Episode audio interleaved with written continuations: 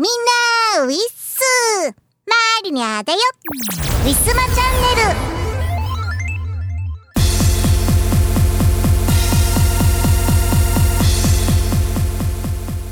ということで、今週クリスマスやってきますね。皆さんはどんなクリスマスを過ごすのでしょうか？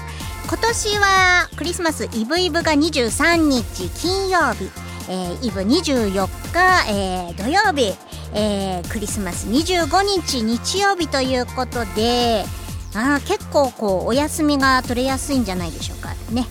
えー、カップルとかなんかは23日のお仕事終わった後にお食事をとって、えー、2425とこうね、えー、過ごしていくんじゃないでしょうかねまあいいんですいいんです。人た人がね、えー、人が仲いい分にはいいと思います、えー、日本人にとってクリスマスとはそういうイベントですからね、えー、マリニャは今年も、え、ケーキを受け取りもう昼前ぐらいからケーキ受け取りに行ったり、え、なんかチキン買いに行ったりえー、なんかこうもろもろご飯の用意ねいつもと違う特別なご飯の用意をしながら、えー、一日をなんだかんだ一日をごちそうのために過ごす。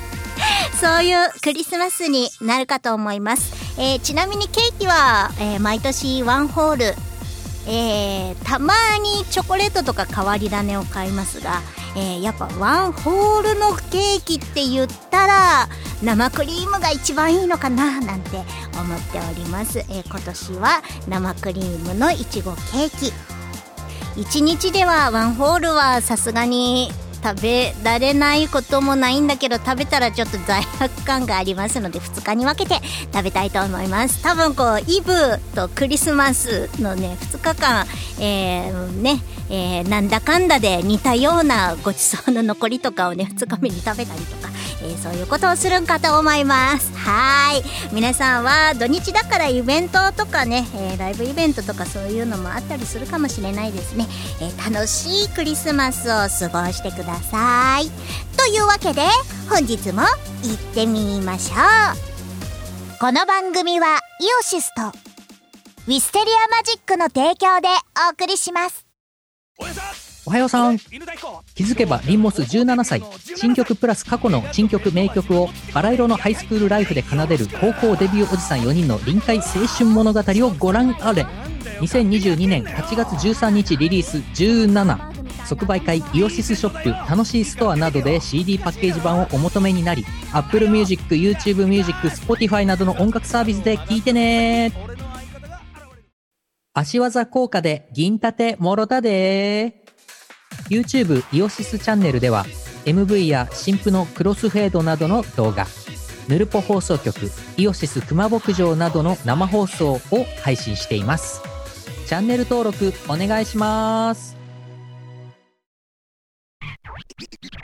18周年のウェブラジオイオシスヌルポ放送局では世相を鋭く切ったり切らなかったりする皆様からのお便りをお待ちしています。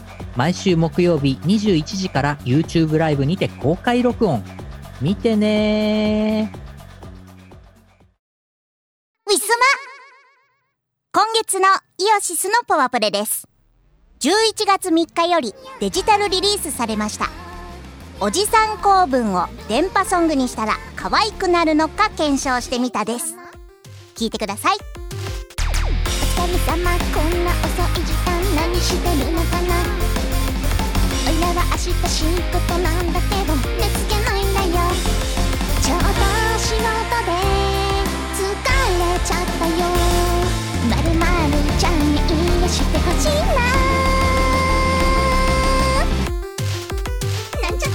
そろご飯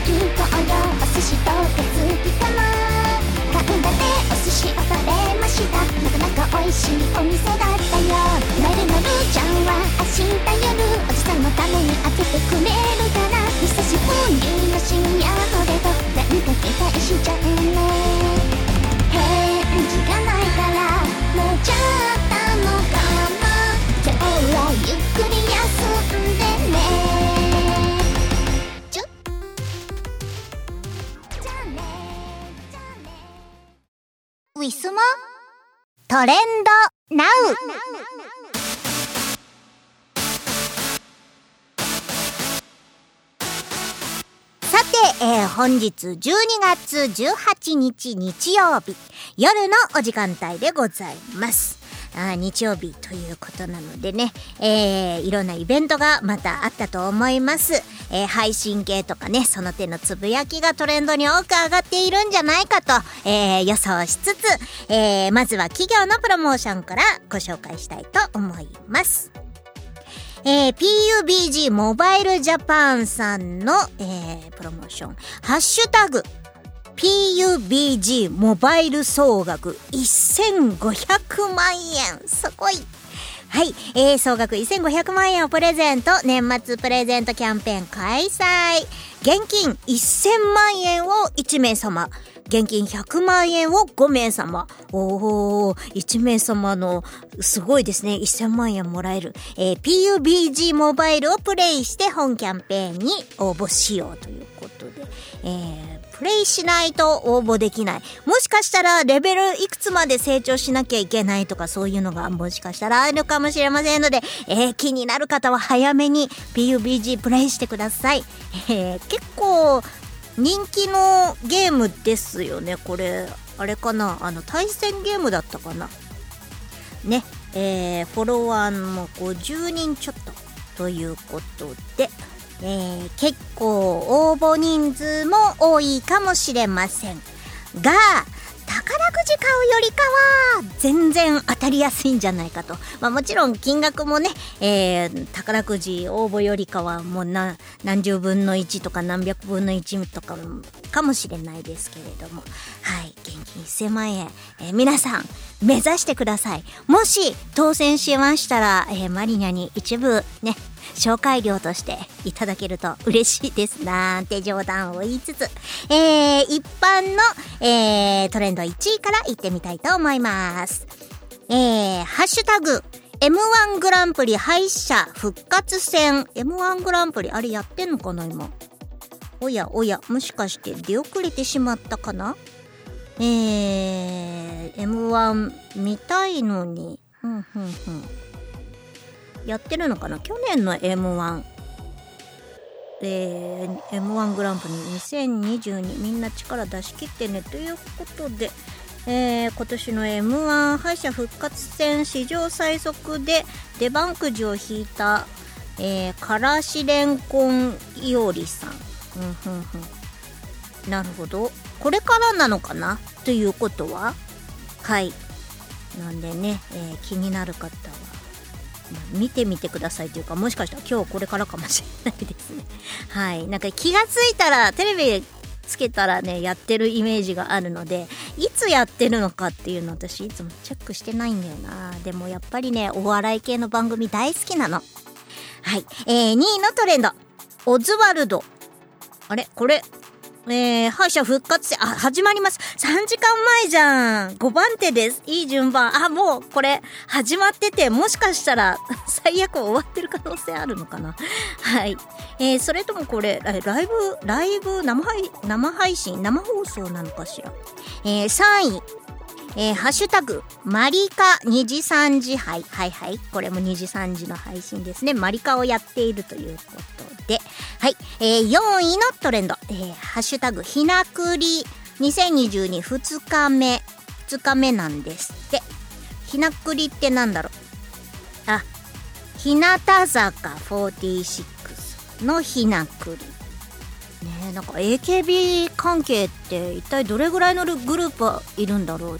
改めて数えてみるとわからなくなるかもしれない はい、えー、5位のトレンド青江区3期。青江松江区じゃないままつげ X ってじゃないな。違うな。青のこれ何？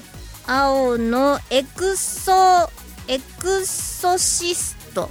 あー。さっきツイッターで見たかもしれない。青のエクソシストって読むんだねこれね。はい。が新シリーズの制作が決定したということで3期なんだね。結構前にテレビでやってたかもしれない。割と間が相手の、えー新シリーズかもしれない。来年ですかね。はい、えー、6位のトレンド。えー、笠浩二さん。でいいのかな。えー、がお亡くなりになりました、えー、60歳、えー、CCB の「ロマンティックが止まらない」がヒット。ねえ。ロマンティックが止まらない。もう有名曲でございます。あのモックアップでね モックさんとなんか企業さんと3人で CCB やってるような気がする。あー懐かしいな。あの髪の毛ピンクのに染めてるなんか後ろでですよねドラムとかなんかやってた人ですよね。ドラムだったかな。ね、えー、一番奇抜な格好をしてたイメージの方お亡くなりになられたということで60歳じゃまだまだこれからでしたね。体調が優れなかったということですね。なんかここ数年結構こう私が小さい時とか生まれるちょっと前ぐらいの人とかがこうバタバタとお亡くなりになって、ね、大体70歳とかそれぐらいの方が多くってですね結構早いねお年で亡くなってる方多いなぁなんて思っています。ねなんか時代なのかな。ねみんな健康的に生きてくださいね。はい。ご冥福をお祈りいたします、えー、7位のトレンド。ドルチェモア。ドルチェモア。これは？ターボ競馬朝日杯。あー。さっきテレビで見たかも。はい。ドルチェモア。えー、G1 グラ G1 ですよね。これね。えー、ドルチェモアがトップで優勝したような、えーと、阪神11ラウンド朝日杯 FS でドルチェモアが勝って今年83勝目今年で83勝目ですか？すごいな。えお母さんと同じ舞台での G1 制覇。ふんふんふんふん。すごい強い馬ですね。これからもどんどんどんどん人気が上がっていくんでしょうねドルチェモは一番人気だってうんやっぱ強いんだねもともとはい、えー、8位のトレンドマユリカマユリカ？エモリカ？じゃないお風呂じゃないね えっと、マユリカ。マユリカ？あ、え敗者復活戦の、えー、まさかの鳥。あ、もう終わっちゃってんじゃん、これ。マユリカの中谷さんがね、えー、つぶやいています。えー、そっか。残念だな。M1 グランプリ2日前。えー、先輩の結婚式でシーロー新婦よりも先にキスをするマユリカを乗せておきます。マユリカさんこんなところでバズってる場合じゃないぞ。はい。M1 グランプリどうなったんだろうな。気になるな。えー、9位のトレンド。ケビンス。ケビンス。マユリカについてケビンス。これも敗者復活戦っぽいですね。結構芸人さん増えてきてあのテレビに出てなんかもうほんと頻繁に出てくるのは、ほんとごくわずかだったりとかして、マリニャも知らない芸人さんも結構多いですね。ただ、あの、顔見ると、あーってなるのは昔から、あの、ね、普通の人とかも名前を覚えにくかったりとかしますので、まあそういうのもありますね。ね、テレビでこう、毎日のように見てる人とかにさすがに松本人志さんとかも、そこら、そこら辺のレベルになると誰でも知ってますますけれどもね。はい。な んで、えー、敗者復活決戦本当に気になるな。はい、えー、10位のトレンド。七曲がりだ。七曲がり。これも七曲がりさん。七曲がりの、えー、初瀬さんっていうものかな。七曲がり、えー、敗者復活戦全力で頑張るっていうね、えー、ご本人のツイートです。はい。なるほどね。えー、僕らは10番手。結構最後の方なのかな。はい見たかったなグランプリどっかで見れるかなもしかしたら、はい、え12時、えー、12月18日午後2時55分生放送だからもうとっくに終わってるじゃないですか。もう夜ですよ。あ残念でした。というわけで、えー、皆さんの知ってるトレンドありましたでしょうか？えー、以上トレンドナウのコーナーでした。ウィスマ今日のパワープレ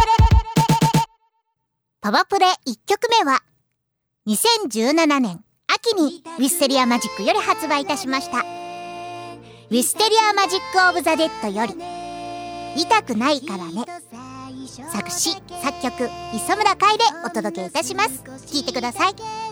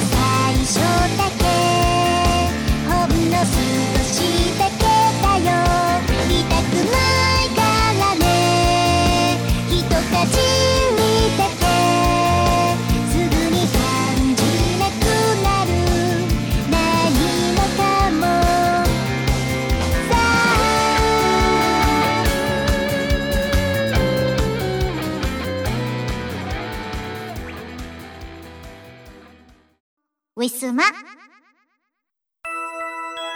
歴史秘話ウィステリア。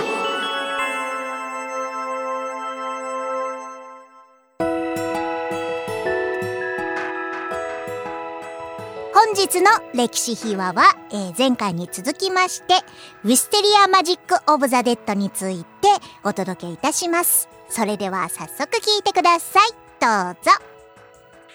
あ、次行っていいんですか？どうぞ。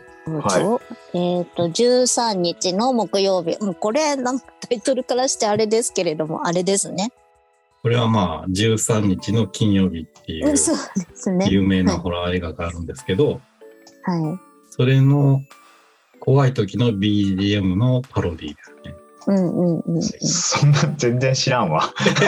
そうなんやいや、13日の金曜日は知ってるよ。でもその時、うんうんうんそれの怖い時の BGM なんかは知らん。なんかその怖い時の BGM が、なんか人の声にこうディレイがかかったみたいな、なんか、なんか、そう。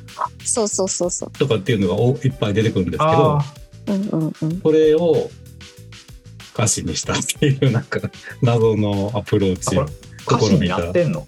歌詞になってんねん。え、すごい。これが歌詞になってんの？すごい。うん。あ、本当だ、なんか。え、怖っ。歌詞怖っ。よくこんな歌詞書けるね。そこが怖かったっけ？え、これ怖くないですか、この歌詞。あ、そう？怖いんですよ、磯村さんは。結構ホラー好きなんですか？ホラー大好きですよ。あ、そうなんだ。うん。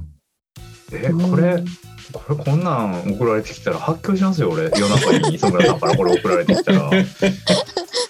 確かに、磯村さんが送ってきたっていう、ちょっと衝撃がありあ、ます。そう？うん。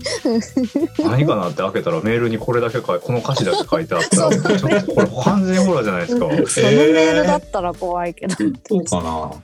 父母キキとか書いてあってめっちゃ怖いじゃんええなんかこれ結構曲だけ聞くとそんなもっと爽やかな打ち込みの曲に聞こえちゃうからうん。よもやこんな歌詞とはなるほど。えーこんな歌詞なんですよ。そんなものでしたね。はい。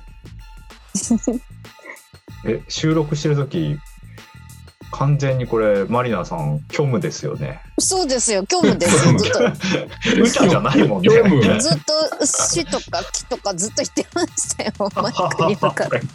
そうそう。か首かしげながらやってましたよ。確かに。13日の金曜日だから、なんとなく、なんとなく見えてはいたの。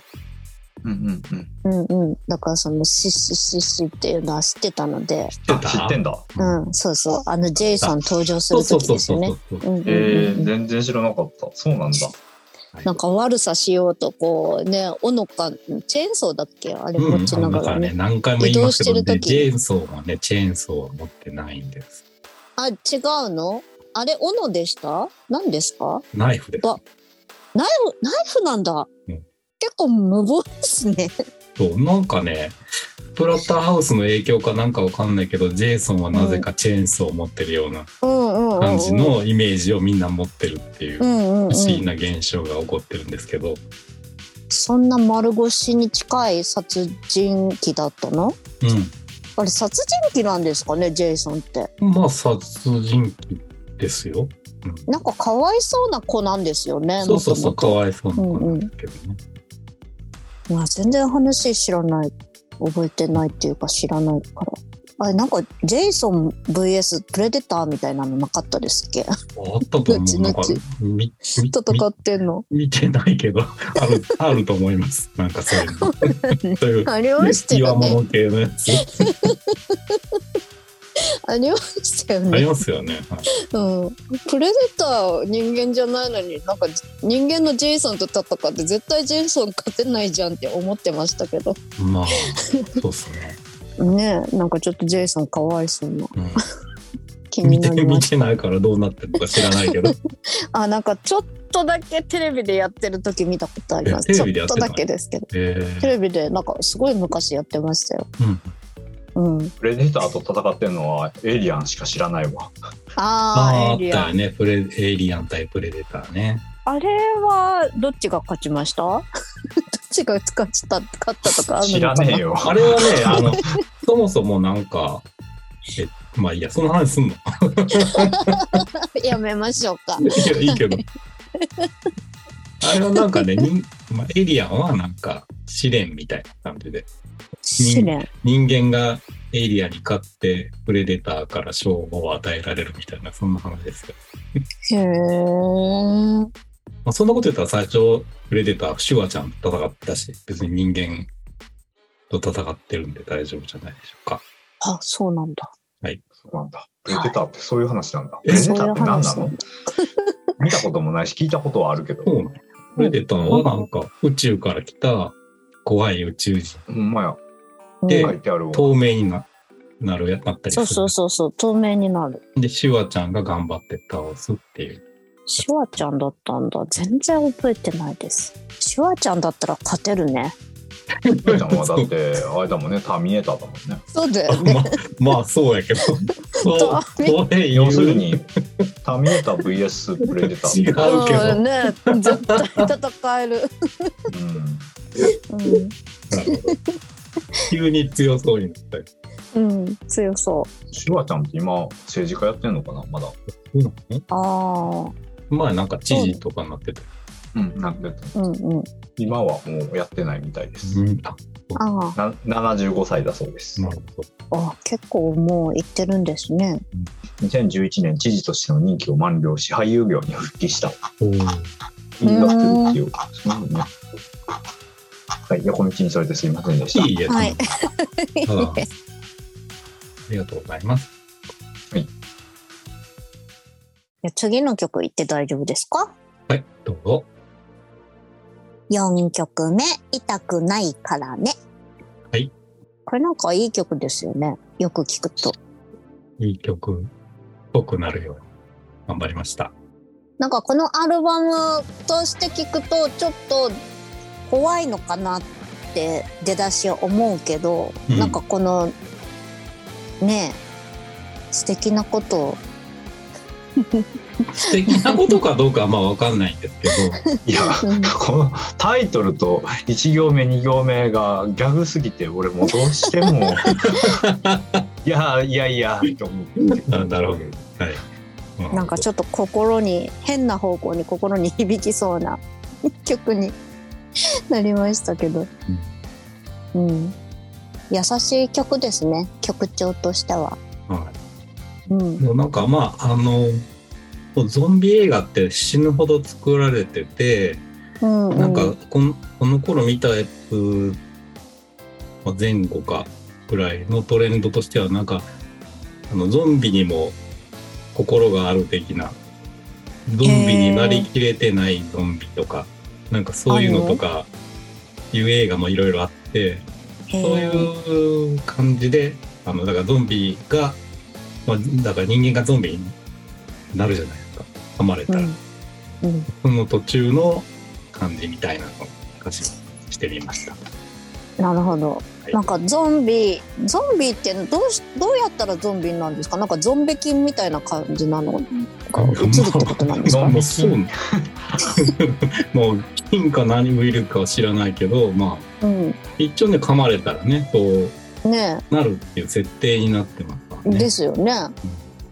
だからなんかこう菌とかウイルスとかだったらそれにこう侵されきれてないみたいな状態とかもありえるのかなとちょっとそうですね。はい。そういう感じですね。徐々に我を失っていくみたいな感じそなうんそうじゃないそうそう。そういう、うそういう歌詞なんですよ。なるほどね。いやでもなんかこういう曲一曲あるといいですね。そうですか。うん。この曲だけギターが入ってるっていう。あ、そうなんですか、うん。うん本当だ。これはお友達に弾いてもらっうんうんうん。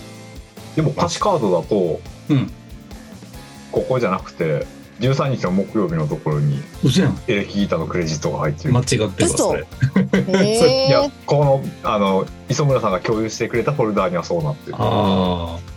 じゃあ、の後で修正間違っ入ったかもしれないけわど。かんない。ちょっと今わかわんないけど。もしかしたら間違ってるかもしれません。はい私はもらったものはそのまま渡してますよ。あはい。ね。はい。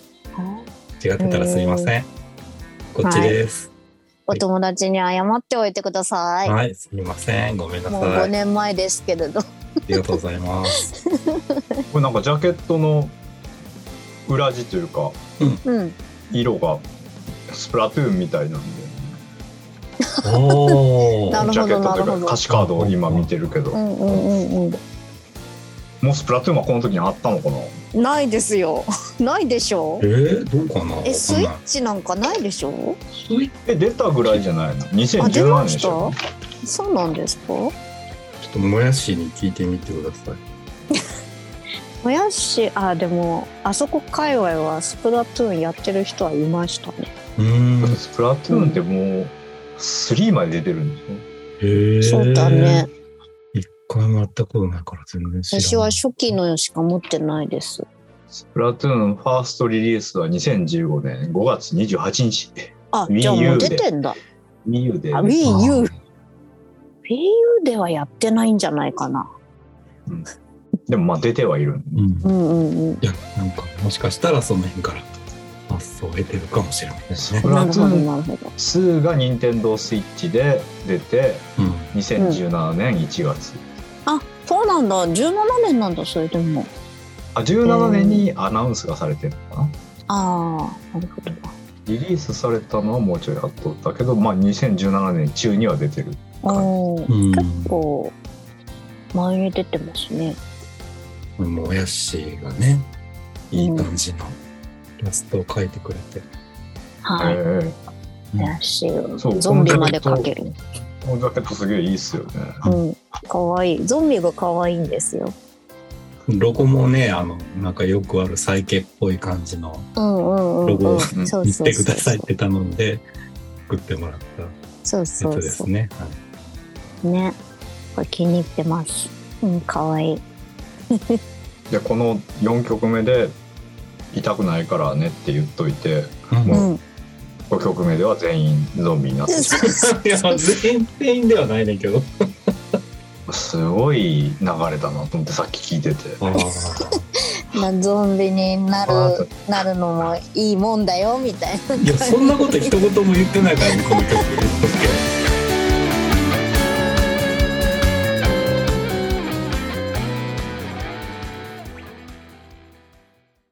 ウィスマ今日のパワプレパワプレ2曲目は2011年春にウィステリアマジックより発売いたしました「君と魔法の響き」より「弱気な恋の大作戦」作詞作曲磯村海でお届けいたします。聴いてください。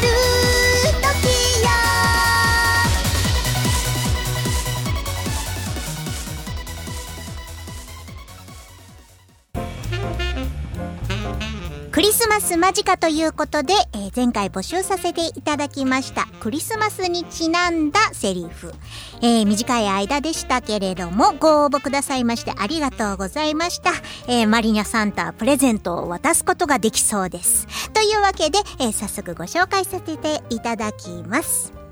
茨城県在住東野あと茨城さんからのリクエストです。私ここにいてもいいかな。東野あと茨城さんおよびリスナーの皆さんハッピークリスマスをお過ごしください。以上マリニャサンタからのプレゼントでした。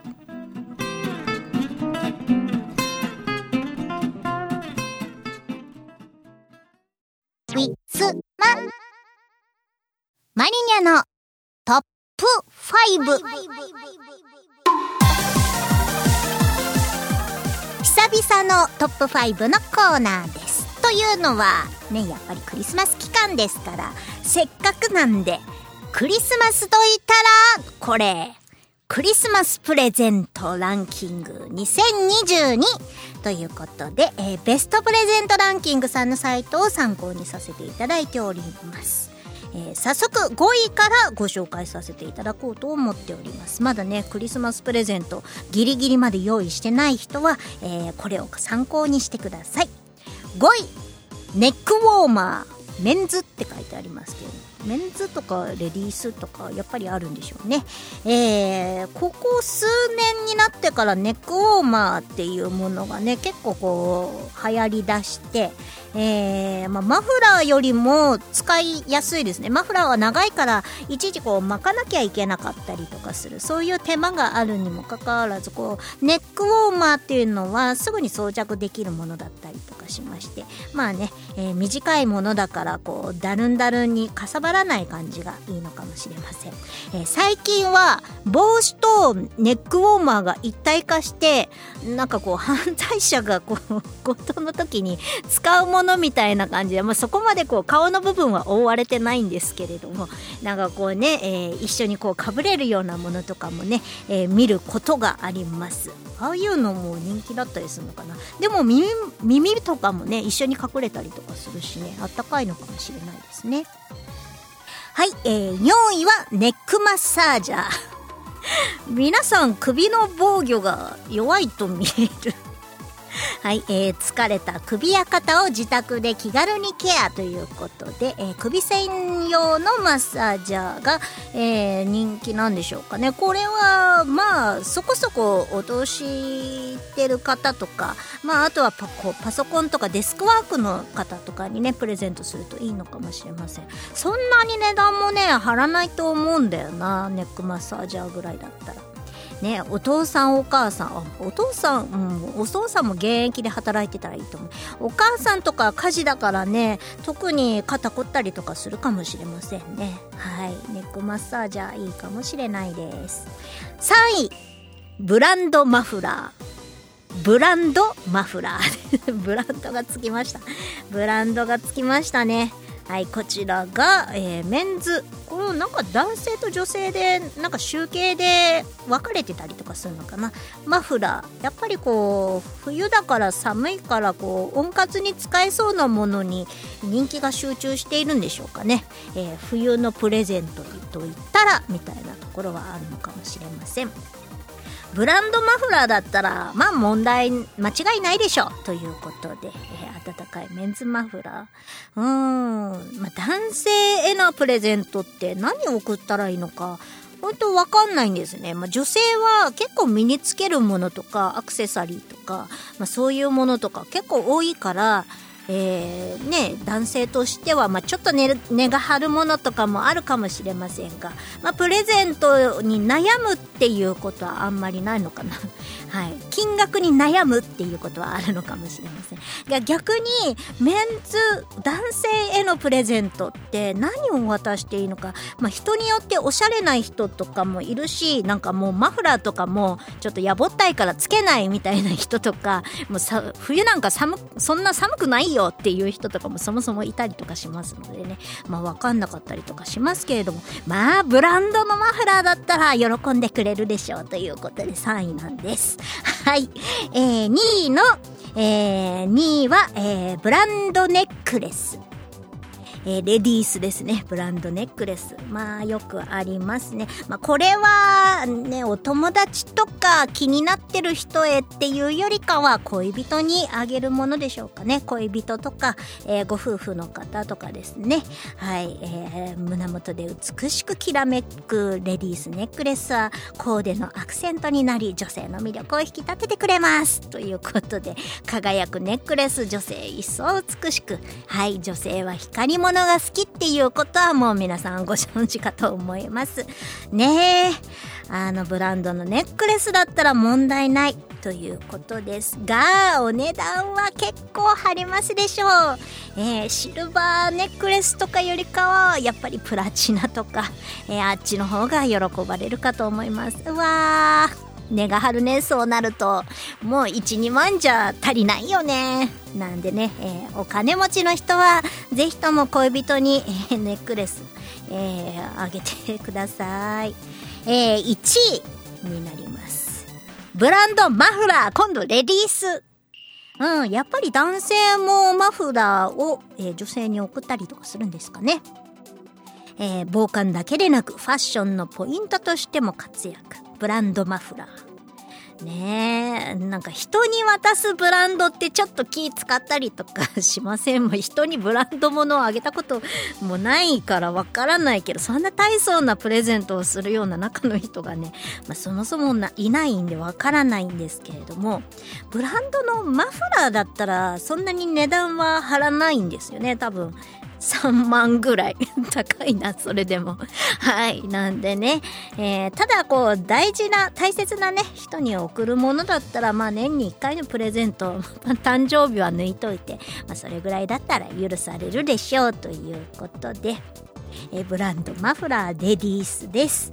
えー、ね、なんか彼女の好きなブランドとかのね、え最新のマフラーとかそういうものを、えー、ね、プレゼントすると喜ばれるのかもしれないですね。なんかいろんな、もう本当いろんなマフラーとかあるからな。ネックウォーマーよりかはマフラーだろうね、女性の場合は。ただ、マイニャはネックウォーマーも簡単すぎて使ってます、ユニクロの。はい。あのー、なんかちゃんとこう、コートの中にしっかり収まるので 隙間風が入らなくてあったかいです。マリニア的には機能重視なのでブランドとかじゃなくてブランドとかだとねなんか扱いに困るっていうのあるよね。ちょっとドキドキしちゃう。はい。というわけで、えー、悩んでる皆さんはぜひご参考ください、えー、マリニアのトップ5でした。ウィスマ告知のお時間です。ウィステリアマジックの新作及び旧作は通販ブースのウィスマショップにてお買い求めいただけます。YouTube 配信しがない5分ショー火曜日キムさん木曜日藤原マリナでお互いに相手のテーマを決めてそれについて語る約5分間の番組となっております。詳しくは Twitter のしがないレコーズのアカウント、もしくは藤原まりなのアカウントをご覧ください。スマホのアプリを使いましたカラオケ配信トピア。各週火曜日21時から約1時間半の配信となります。ウィスマチャンネルの配信がない週の火曜日と思っていただければ幸いです。すべての情報は Twitter 藤原マリナのアカウント。マリーニャアンダーバーをフォローしていただけると分かりやすいと思います。愛犬の大福ちゃんの写真も上げておりますので犬好きさんもぜひともよろしくお願いいたします。17周年のウェブラジオイオシスヌルポ放送局では皆様からのお便りをお待ちしています。スーパーチャットでもいいんですけどね。毎週木曜日21時から YouTube ライブにて公開録音。イオシスショップでは pixivFACTORY を使った受注製造アイテムをお求めいただけます。販売終了した T シャツやアクキーなんかも買えちゃうよ。やってみそう。ウィスマ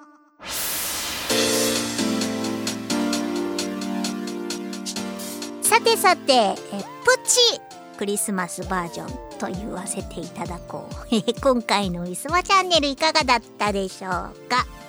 えー、リスナーの皆さんももうもうおいおいこうねえーお子さんを生まれたりとかね、えーまたはこう甥っ子姪っ子ができたりとかで、えーサンタさんになる人もいらっしゃるんじゃないでしょうか。